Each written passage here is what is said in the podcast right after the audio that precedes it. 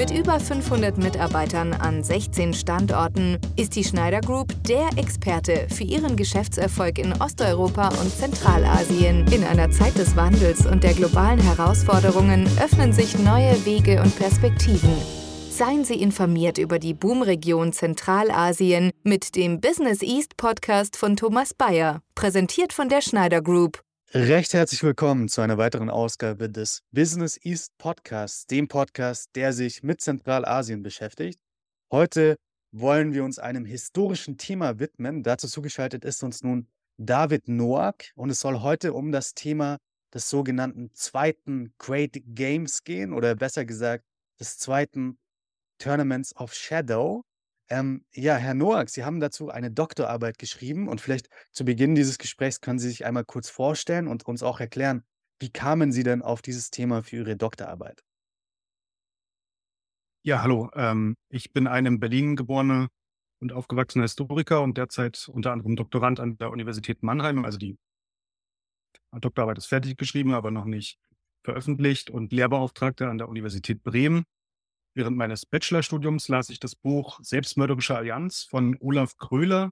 Und in diesem Buch, wo es eigentlich um die Kooperation zwischen Reichswehr und Roter Armee von ja, kurz, also Rapallo sozusagen bis 1941 ging, da erwähnte er eigentlich so nebenbei nur, dass Mitte der 20er Jahre die Briten einen Krieg gegen die Sowjets in Zentralasien geplant hätten. Und damit war dann mein Interesse geweckt, weil wenn man die Karten kennt, weiß man, okay, das sowjetische Reich und das britische Reich waren sich dort am nächsten. Und deswegen lag es auch nahe, dass sie dort Krieg führen würden und nicht in der Ostsee oder äh, im Pazifik oder so.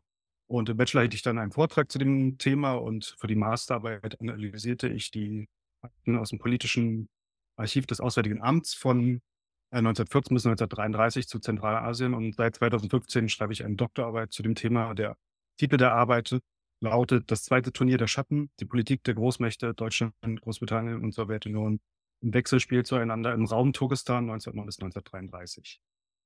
Es soll heute also um das zweite Turnier der Schatten gehen. Äh, vielleicht müssen wir dann erstmal klären, was war denn das erste Turnier der Schatten?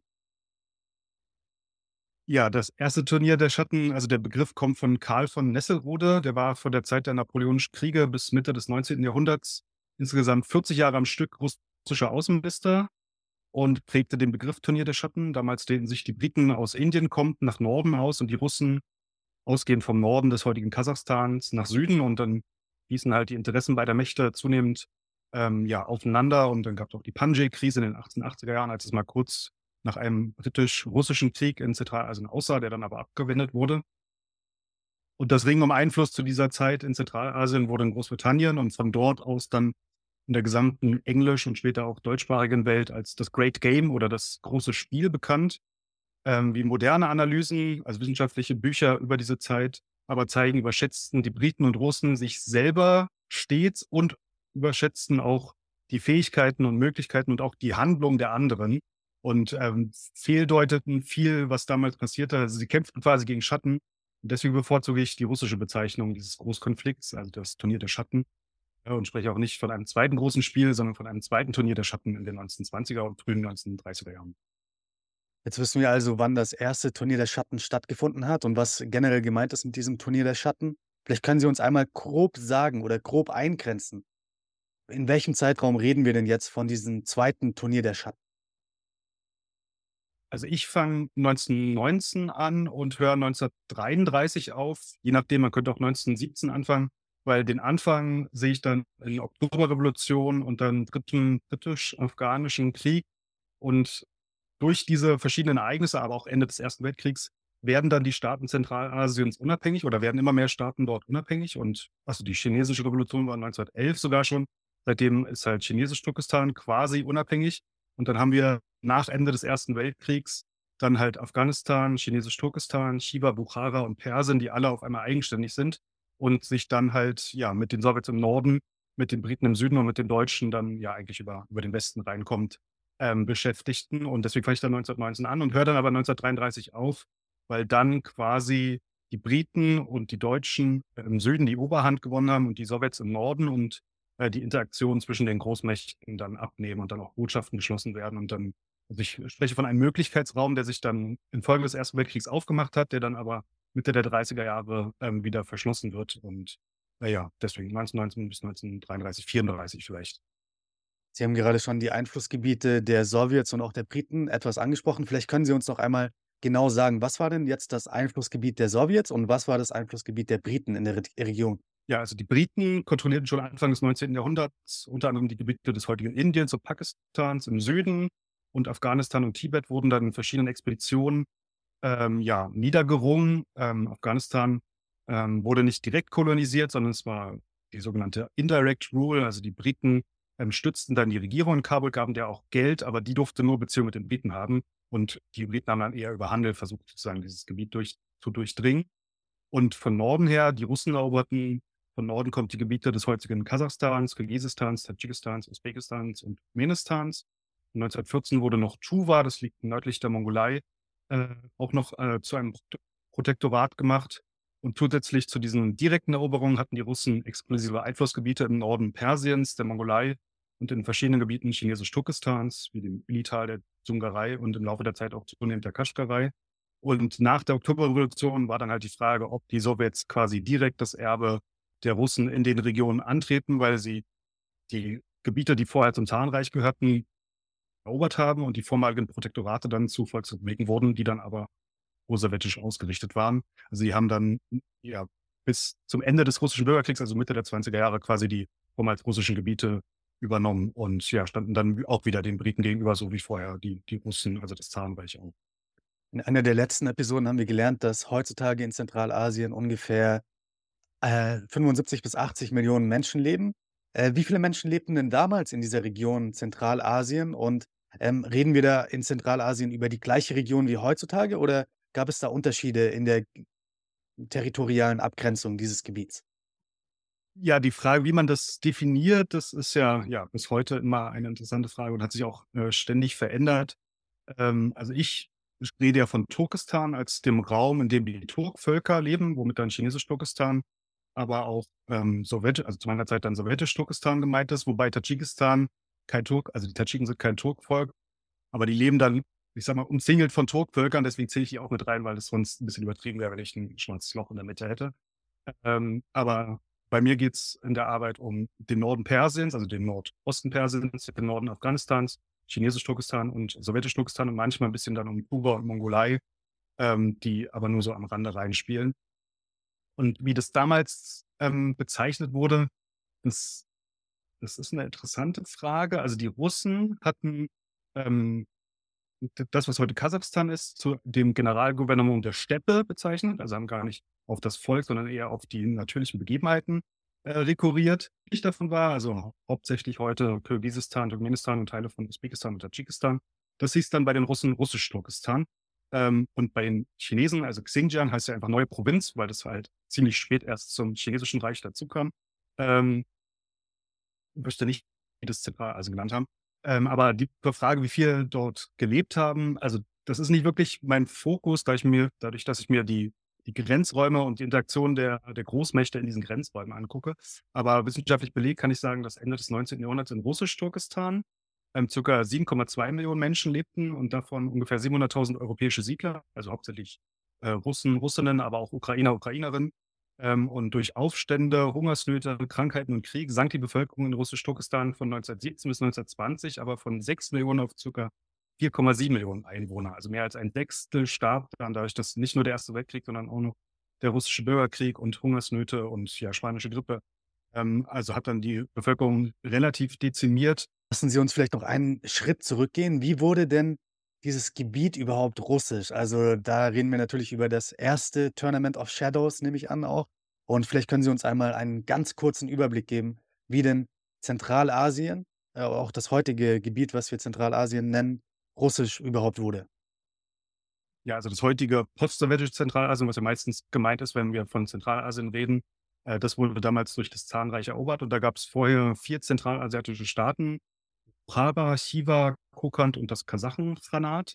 Also Khanat war so eine zentralasiatische ähm, Form der Herrschaft. Das war eher so eine äh, halbnomadische ähm, Föderation von verschiedenen äh, Entitäten. Und die Russen zerschlugen ähm, den, das Kasachen-Khanat und Kokand und gliederten deren Gebiete in ihren Staat ein, also in dieses Generalgouvernement der Steppe und ähm, den Kokan-Staat hauptsächlich in die russische Kolonie Turkestan. Taschkent zum Beispiel, also heute quasi das wirtschaftliche Zentrum Zentralasien, war bis dahin ein Teil von Kokand und wurde dann Hauptstadt von Russisch-Turkestan. Da saßen dann die russischen Gouverneure und die beiden ähm, Staaten Bukhara und Chiva durften weiter existieren, wurden aber territorial deutlich verkleinert und Protektorate des Zahnreiches.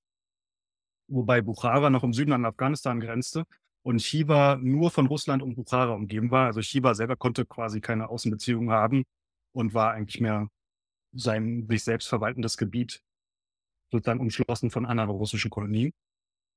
Vor allem Bukhara war ein sehr reiches Fürstentum, das Beziehungen mit Konstantinopel pflegte, dessen reichste Händler nach Mekka pilgerten und das auch schon für den russischen Sibirienhandel schon seit der Zeit Peters des Großen interessant war. Also Interaktion mit der russischen Welt hatten die zentralasiatischen Staaten schon vor dem 19. Jahrhundert, aber dann im 19. Jahrhundert haben äh, die Russen das dann halt direkt erobert und verschiedene ja, Herrschaftsmechanismen eingesetzt. Also der Generalgouvernement der Steppe war sozusagen nur ein sehr großer Kreis des russischen Zarenreichs selber, dann Russisch-Turkestan als Kolonie und dann Chiba und Bukhara als Protektorat.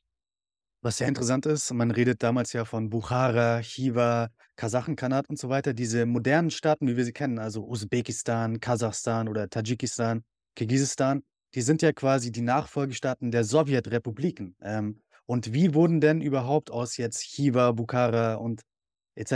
Ähm, diese modernen quasi Nationalstaaten? Äh, hat das mit der Sowjetunion dann zusammengehängt äh, oder, oder wie sind diese Staaten entstanden? Ja, also die, die, diese Staaten sind dann in der Sowjetunion entstanden. Das russische Zarenreich war noch eine klassische Kolonialmacht. Also der russische Außenminister Alexander Gortschakow, der von den 1850ern bis in die frühen 1880er Jahre amtierte, vertrat öffentlich den Anspruch einer angeblichen Zivilisierungsmission, wie auch die Regierung anderer Kolonialmächte postulierten. Äh, und äh, in dieser Kolonie waren die Zentralstaaten selber auch vom Wehrdienst ausgenommen, hatten keine politischen Rechte, also wie auch, ich sage mal, Französisch-Westafrika ähm, dann eine Kolonie war und äh, neben den lokalen politischen Eliten, also es gab ja reichere Händler, zum Beispiel in Bukhara, gab es die russische Kolonialverwaltung Turkestans, dann die vielen slawischen Siedler, die reingekommen sind, auch deutsche Siedler, aber ähm, vor allem viele Slawen, also Russen, Ukrainer, Belarussen. Und an vielen Stellen der Kolonialverwaltung muslimische Tataren aus dem Wolga-Ural-Gebiet als Vermittler, weil das waren Muslime aus dem Zarenreich, die aber volle Bürgerrechte hatten. Und die, die wurden dann sozusagen als, Bindeglied zwischen den kolonial unterdrückten Völkern und der russischen ähm, Kolonialverwaltung oft eingesetzt. Und in der frühen Sowjetunion verbrüderten sich die Bolschewiki mit lokalen Reformern. Die haben ihren Namen von den jungen Türken her, wobei sie nicht das türkisch-nationalistische Element übernahmen, sondern eher diesen modernisierenden Ansatz für die Innenpolitik hatten. Und diese Reformer bildeten anfangs die politischen Eliten der neu entstandenen Sowjetrepubliken und wurden erst Mitte der 20er Jahre dann durch den Moskau oder in der, in der russischen Sowjetrepublik geschulte Kader ersetzt. Und gegen viele lokale Widerstände setzten die Bolschewiki Landreformen und auch die Befreiung der Frauen durch und förderten auf der anderen Seite auch lokale Eliten, vor allem regionale Sprachen sowie eigenständige Kulturen. Und im Laufe der 20er Jahre begann dann auch eine Industrialisierung. Und die Sowjetunion war definitiv kein demokratisches System, wie das Zarenreich ja auch nicht. Also da war ja nur sozusagen nach der russischen Februarrevolution so ein kleines Intermezzo. Aber die vormaligen Kolonien waren eigentlich keine Kolonien mehr, sondern sie waren halt ähm, randständige Republiken innerhalb dieser Sowjetunion und die Sowjets betrieben dort Nation Building, haben Infrastruktur gebaut, ein Postwesen etabliert und dann in den 20er Jahren sozusagen ein Wechselspiel von Zentrum und den lokalen Eliten, die auch von Moskau unterstützt wurden, wurden dann diese neuen Grenzen gezogen, die sich dann eher an sprachlichen, ähm, ja, also an den Sprachen, die die einheimischen Menschen dort sprachen, äh, orientierten. Und dann sind halt diese Staaten entstanden, wie wir sie heute kennen, wobei interessanterweise die Kasachstan hieß erst ähm, kirgisische ASSR, das war noch innerhalb der Russischen Föderation. Ähm, und also die Namen haben sich dann auch nochmal verändert, wie die bezeichnet wurden. Aber dann, ich sag mal, zum Ende der 30er Jahre waren da die Grenzen und auch die Namen da, wie wir sie heute auch in Zentralasien als die Grenzen der unabhängigen Staaten kennen. Was, glaube ich, auch sehr wichtig ist, dass man diese zentralasiatischen Republiken nicht nur als Spielball sieht zwischen ähm, den Briten und den Sowjets oder den Briten und den Russen, sondern dass man sich auch anschaut, was waren denn die Staatsmänner in diesen Staaten oder, ähm, Stadtstaaten, äh, selbst. Also, welche zentralasiatischen Staatsmänner dieser Zeit würden Sie hier vor allem hervorheben, gerade zur Zeit des zweiten Turniers des Schatten? Ja, also für die unterschiedlichen Gebiete fallen mir natürlich da unterschiedliche Akteure ein, aber für Sowjetisch-Turkestan vor allem Sula Khojayev, auch genannt der Lenin der Usbeken, wobei natürlich dann wieder ein Europäer genommen wird, also der Lenin der Usbeken, aber ähm, er spielte eine Etablierung, eine Schlüsselrolle bei der Etablierung der Volks-Sowjetrepublik Bukhara. Und später, als die Grenzen da gezogen wurden, entschied er sich, ein Usbeke zu sein. Da gibt es auch einen wissenschaftlichen Aufsatz darüber, wie er sich dann entschied, ein Usbeke zu sein äh, und rückte an die Spitze der usbekischen Sowjetrepublik innerhalb der Sowjetunion. Also er spielte dann bis in die 30er Jahre eine prägende Rolle, vor allem in der ähm, sowjetischen Innenpolitik oder für, für sowjetische Usbekistan. Im Falle Afghanistans ähm, ist dort vor allem Amanullah Khan zu nennen, der von 1919 bis 1929 amtierende Fürst und später König des zentralasiatischen Landes, führte sein Land in Unabhängigkeit, forcierte viele Reformen im Inland und lavierte zwischen verschiedenen Mächten im Ausland. 1927, 28 ging Amanullah beispielsweise auf eine große Reise, traf Reichspräsident Hindenburg in Berlin fuhr in Berlin mit einer U-Bahn, die noch bis zum Ende der DDR weiter in Betrieb war, die sogenannte, die sogenannten Amanullah-Wagen der, der Berliner U-Bahn und war auch anwesend, als die Wilmersdorfer Moschee eröffnet wurde. Dieses Gotteshaus ist bis heute die älteste offene Moschee in Deutschland. Also durchweg seit dieser Zeit, seitdem Amanullah in Berlin war und äh, diese Moschee eröffnet wurde.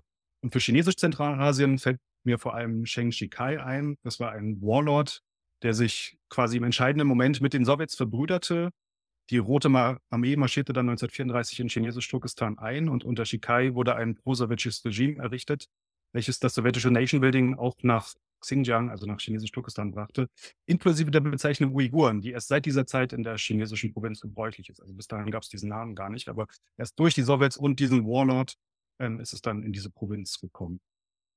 Sie haben gerade schon den deutschen Einfluss in der Region Zentralasien etwas angesprochen und zur Vorbereitung auf das heutige Gespräch habe ich auch einen Vortrag von Ihnen angeschaut und da haben Sie gesagt, dass die Deutschen vor allem interessiert waren am Handel, am Warenaustausch etc. und weniger politische Ambitionen in der Region hatten. Kann das für heute auch ein Vorteil sein? Weil wir sind ja auch ein Podcast, der sich häufig mit den Wirtschaftsbeziehungen heutzutage beschäftigt und auch wirtschaftliche Chancen in der Region beleuchtet. Kann das ein Vorteil sein, dass die Deutschen weniger diesen historischen Ballast mit sich mittragen in der Region?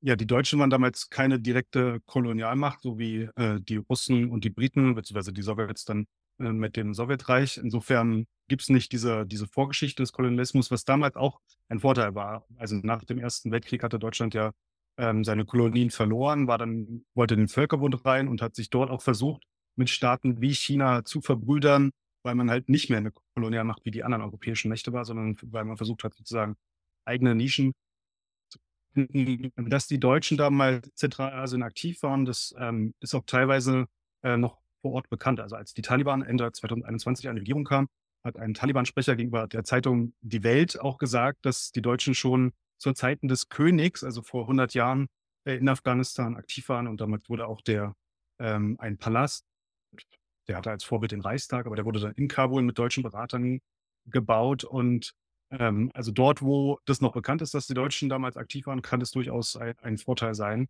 Ähm, vor allem, weil die Deutschen auch zu dieser Zeit halt nicht militärisch präsent sein konnten. Also wegen der, des, Versailler Vertrages durften nicht mal Militärberater dorthin geschickt werden. Deswegen waren das alles nur ähm, ja, friedliche zivile Mittel. Also es war Handel und es war Bildung. Also viele Afghanen, Bukhara, auch Mongolen und ähm, Uiguren aus Chinesisch-Turkestan sind nach Deutschland gekommen, haben dort studiert und das hat haben dann auch sozusagen ihr, ihr Wissen wieder in diese Länder reingetragen. Das kam damals gut an und es könnte ja auch ein Vorbild sein für, für eine aktuelle Politik heute. Wie wird denn das zweite Turnier der Schatten heutzutage in Zentralasien rezipiert? Ist das ein großes Thema? Wird darüber viel geforscht oder wie muss man sich das vorstellen?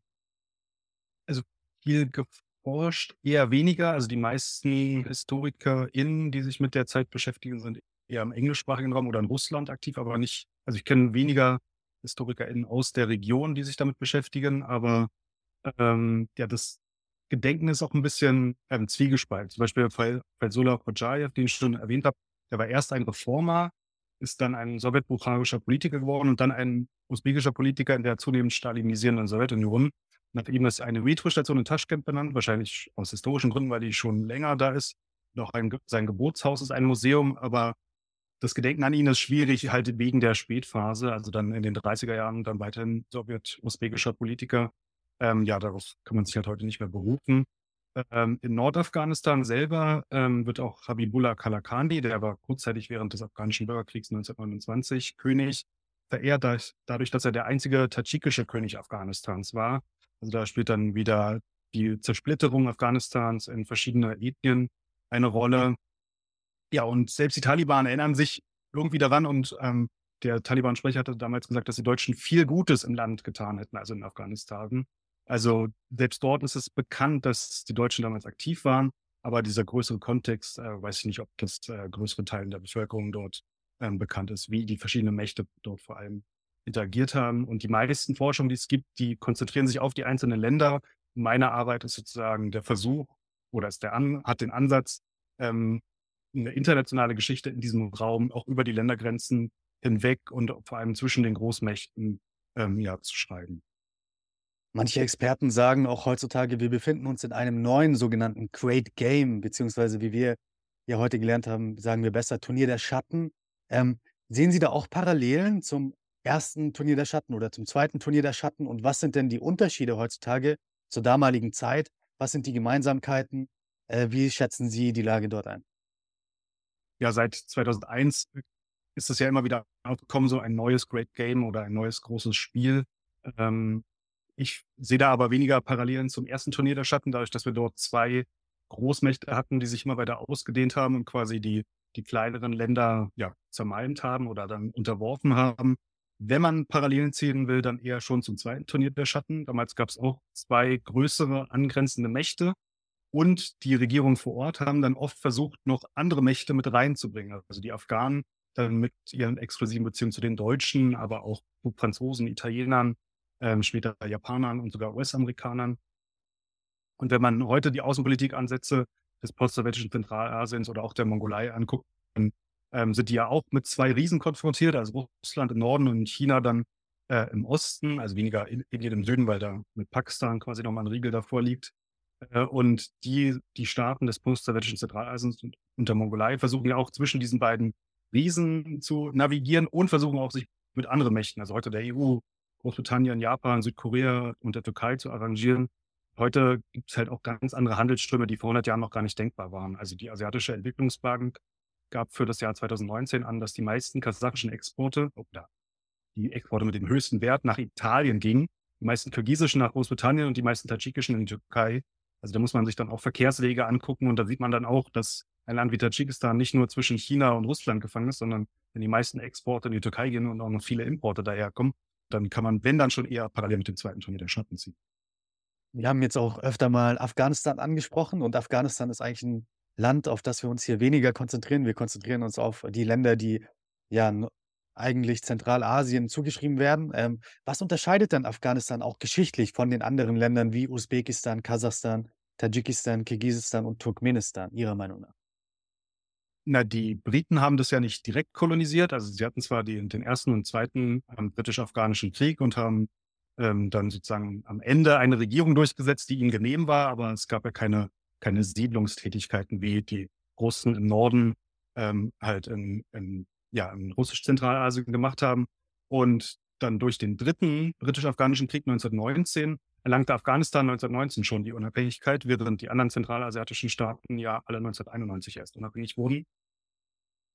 Deswegen haben die seitdem auch ganz unterschiedliche Beziehungen gehabt und diese Schaukelpolitik, also da haben die Afghanen quasi, also jetzt äh, die aktuelle Regierung ist ja nicht anerkannt, deswegen äh, ist es nochmal schwieriger, aber alle afghanischen Regierungen bis dahin konnten, hatten schon 100 Jahre Erfahrung in so einer Schaukelpolitik zwischen verschiedenen Mächten und die zentralasiatischen äh, Republiken, die dann erst 1991 unabhängig wurden, die können halt solch eine Politik erst seit, ja, seit knapp 30 Jahren machen.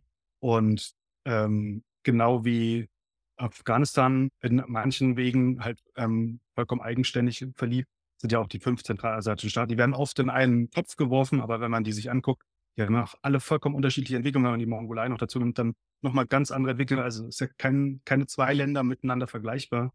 Ähm, und ähm, die unterscheiden sich alle untereinander, zu Afghanistan auch, zur Mongolei auch. Ähm, und ja, also ich würde mich freuen, wenn es mehr Interesse für Zentralasien gibt. Insofern gut, dass es diesen Podcast hier gibt. Ähm, aber ja, hoffentlich kommt es dann auch in der Medienwelt, in der Politik äh, und auch äh, im generellen Bewusstsein an, wie interessant auch die zentralasiatischen Staaten sind. Sie haben gerade auch schon die Unabhängigkeit der zentralasiatischen Staaten angesprochen. Vielleicht können Sie uns doch einmal erklären, wie wurden denn diese Staaten damals unabhängig? War das unblutig, war das blutig oder ist das auch wieder länderspezifisch, wie sich das entwickelt hat? Also es gibt ein wissenschaftliches Werk, ähm, wann die Sowjetunion sich genau aufgelöst hat, beziehungsweise wann Jelzin entschieden hat, dass er nicht mehr an der Sowjetunion festhalten konnte. Und das war der Augenblick, an dem die Ukraine sich lossagte, weil dann Jelzin realisiert hat, dass er mit den Zentralasiaten zusammen nur noch die Rest-Sowjetunion bilden würde. Ähm, und das wollte er nicht, weil von der Bevölkerung dann Ende der 80er Jahre die Zentralasiaten schon relativ stark waren, während sie wirtschaftlich noch deutlich abgehängt waren im Gegensatz zu den ja, europäischen Gebieten äh, der Sowjetunion. Und in Zentralasien selber gab es eigentlich kaum Bewegungen zur Unabhängigkeit hin.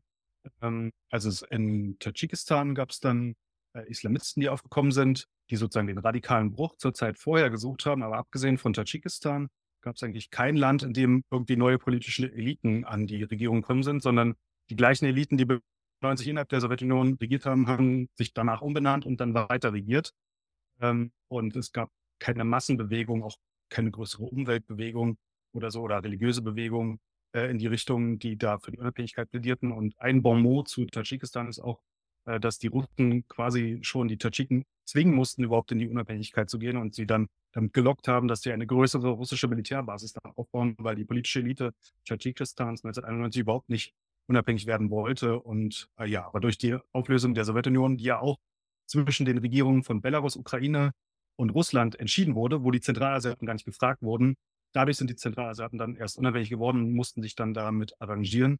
Und in Kirgisistan gab es dann durch ein sehr interessantes Wahlgesetz einen politischen Bruch, dass dann kein Parteichef, sondern jemand von der Akademie der Wissenschaften neuer ähm, Staatschef wurde. Und in Tadschikistan selber äh, gab es äh, diesen Bürgerkrieg, also sozusagen die zwei ärmsten der fünf zentralasiatischen Republiken.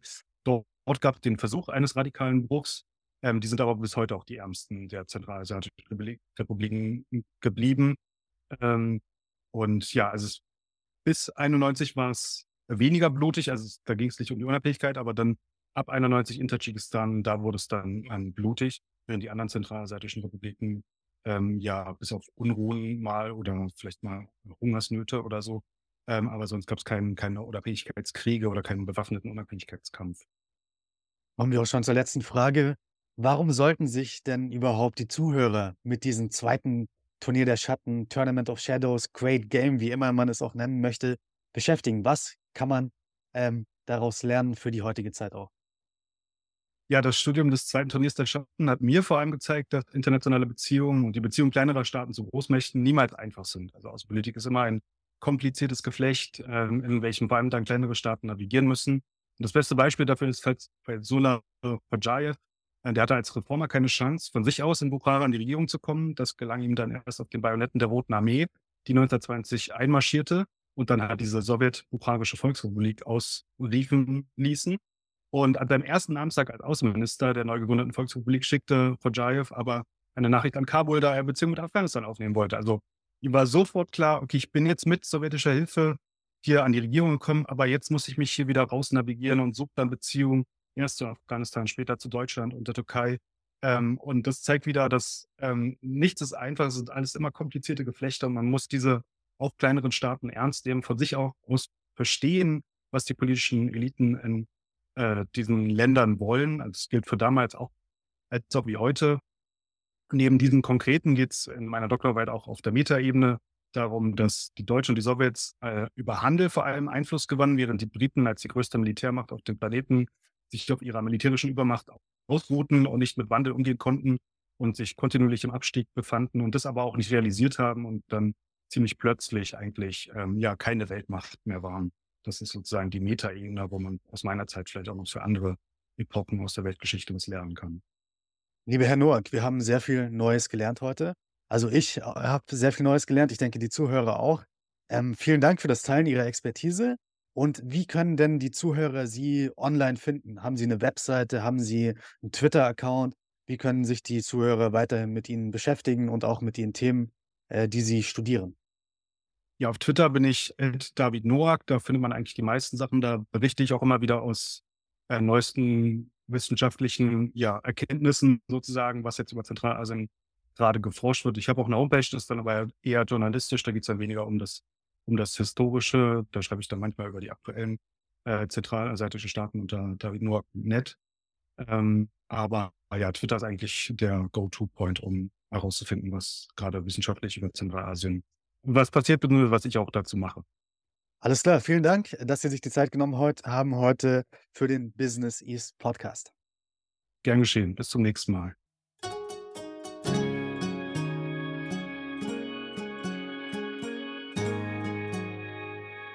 Mit über 500 Mitarbeitern an 16 Standorten ist die Schneider Group der Experte für ihren Geschäftserfolg in Osteuropa und Zentralasien. Rechts- und Steuerberatung, Finanzen und Buchhaltung, IT- und ERP-Lösungen, Outstaffing, HR- und Interimmanagement, grenzübergreifend aus einer Hand. Wir vertreten Ihre Geschäftsinteressen in Zentralasien mit lokaler Kompetenz und globaler Perspektive.